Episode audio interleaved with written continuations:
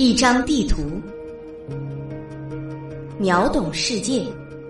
欢迎收听《地球知识局》。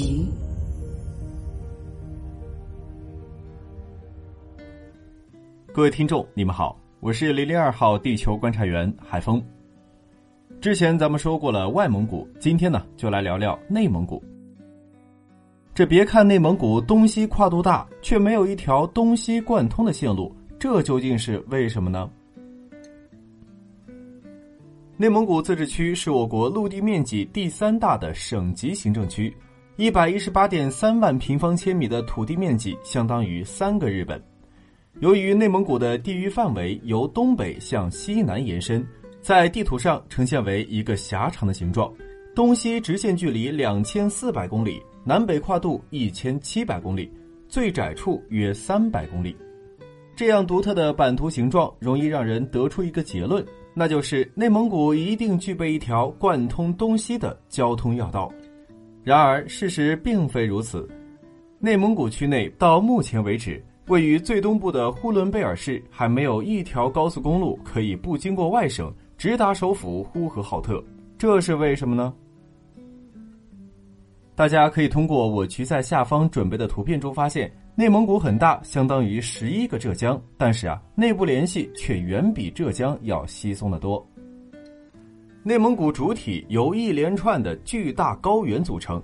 整体上西南高而东北低，贺兰山、阴山、大兴安岭是其重要的地理分界线。地形虽然起伏不大，但是由于季风从东至西的快速减弱。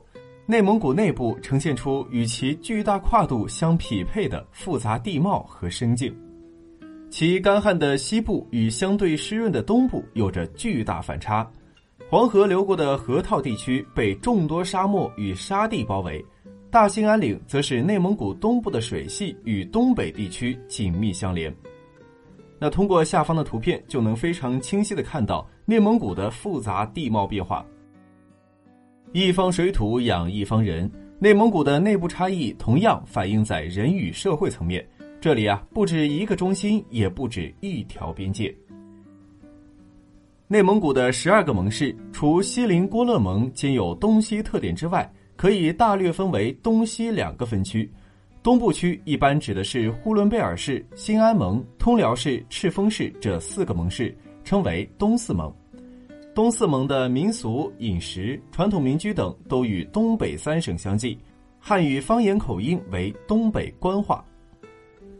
而西部区则包括乌兰察布市、呼和浩特市、包头市、鄂尔多斯市、阿拉善盟、巴彦淖尔市和乌海市七个盟市。西部盟市的人口都来自从明朝中期至民国初年四百余年走西口的汉民，汉语方言为晋语。民俗特征有典型的晋陕风格，在不同特征划分的不同群体的背后，是差异显著的生存条件。内蒙古东部区位于我国季风气候和大陆性气候的分界线上，大兴安岭纵贯于其间，气候相对湿润，但是啊极其寒冷。大兴安岭及以东地区多是林区风貌，以落叶松、云杉等针叶林为主。全年平均气温零下五点三摄氏度的中国冷极根河就位于呼伦贝尔市的大兴安岭林区，以西部呢则是草原景观，地形平缓，水草丰美，河流纵横。中国最大的草原呼伦贝尔草原就位于内蒙古东部大兴安岭以西，面积为一千一百二十六点六七万公顷，大概相当于一个浙江省。而包含大兴安岭地区的呼伦贝尔市则有二十六万平方公里，约为江苏和山东两省的面积之和。内蒙古西部则大部分位于非季风区，降水呢没有东部多。南部的鄂尔多斯高原有着与黄土高原类似的千沟万壑的地貌特征，作物以油麦和荞麦为主。虽然从鄂尔多斯向西向北分布着众多沙漠和沙地。但是黄河在此处啊绕了一个大弯，使得内蒙古的前套、后套加上宁夏的西套，组成了中国西北重要的巨型绿洲。这里对中国历史产生了重大影响，也成为今日内蒙古的政治和经济中心。内蒙古数千里的跨度让自治区内东西两不相望，而地形的复杂多样无疑加深了道路的修建难度。不管是高速公路还是铁路，要穿越崇山峻岭、大江大河、茫茫雪原和无边沙漠，都对设计施工乃至道路养护提出了艰巨的要求。内蒙古自治区绝大部分都位于中国的胡焕庸县以西，广袤无垠的土地上仅仅有着大约两千五百万人口，这在中国的三十四个省级行政区中排名倒数。十二个盟市之中，人口最多的赤峰市辖区也只有大约四百三十四万人，而首府呼和浩特市辖区只有大约两百八十七万人。人口本来就稀少的内蒙古，即使成功建设了一条东西交通的通道，使用率也未必会达到预期。这是因为内蒙古自治区对于东西交通的需求并不大。内蒙古的首府呼和浩特市有别于其他省区的省城模式。对区内其他地方的影响力十分有限。首先说内蒙古东北部的呼伦贝尔市，该市东南有大兴安岭林区，西南则凭借界河哈拉哈河与蒙古国相望。北接人烟稀少的俄罗斯远东地区，地理上相对隔绝，就连原住蒙古族的方言都是独特的巴尔虎布里亚特方言。这里还有一个重要的对俄罗斯陆上口岸——满洲里口岸，这里的经济发展也与中俄贸易息息相关。呼伦贝尔市内部的区县如海拉尔、满洲里、扎兰屯，都是近代随东青铁路建设而发展起来的。对呼伦贝尔地区影响力最强的大城市，就是东青铁路的横纵枢纽哈尔滨市，而且呼伦贝尔市与首府呼和浩特市都并列为三线城市。因此，首府在此地的影响力示微。该地人口向首府呼和浩特的流动量并不大。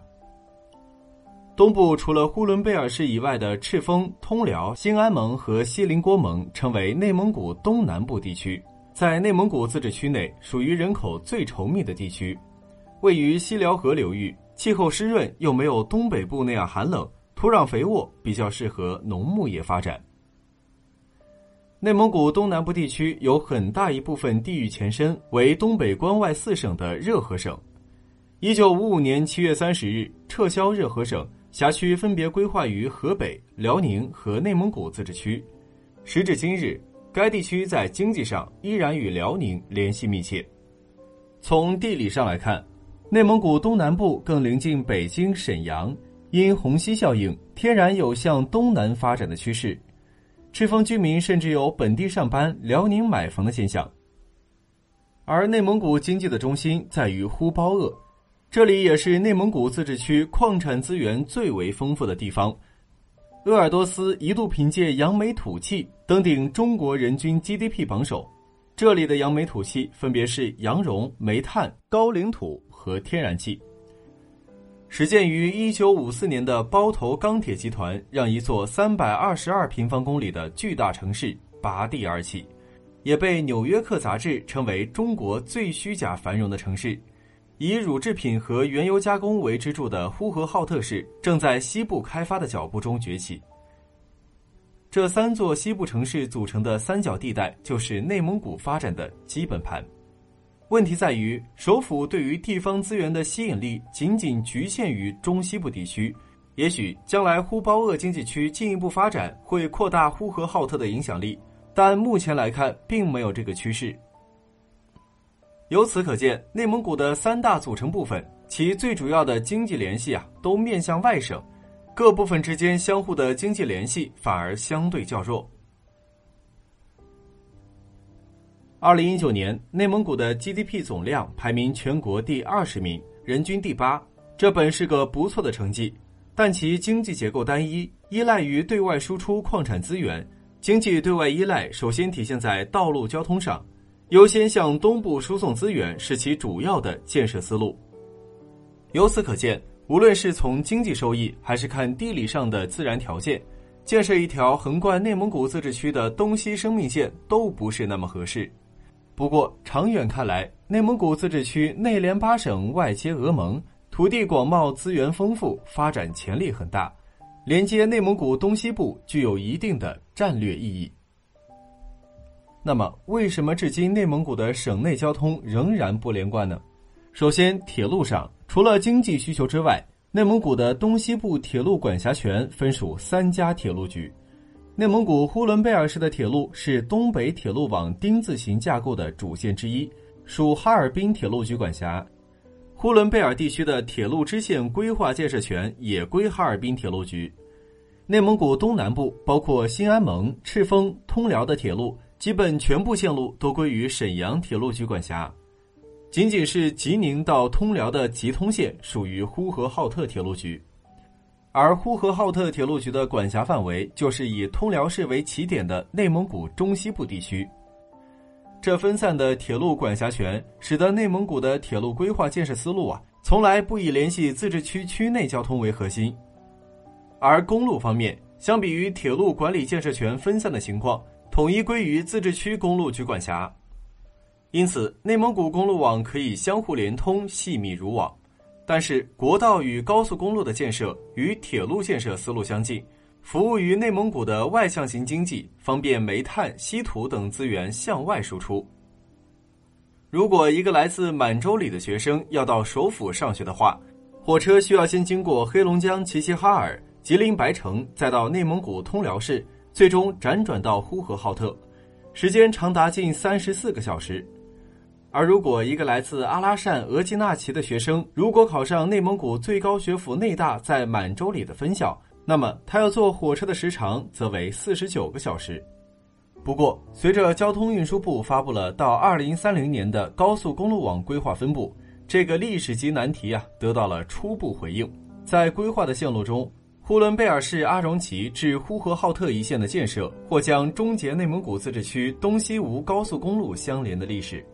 毕竟，这要致富还得先修路。好了，以上就是本期节目的全部内容。本节目由喜马拉雅 FM 独家播出，由地球知识局全权制作。感谢您的收听，我是海峰，我们下期再会。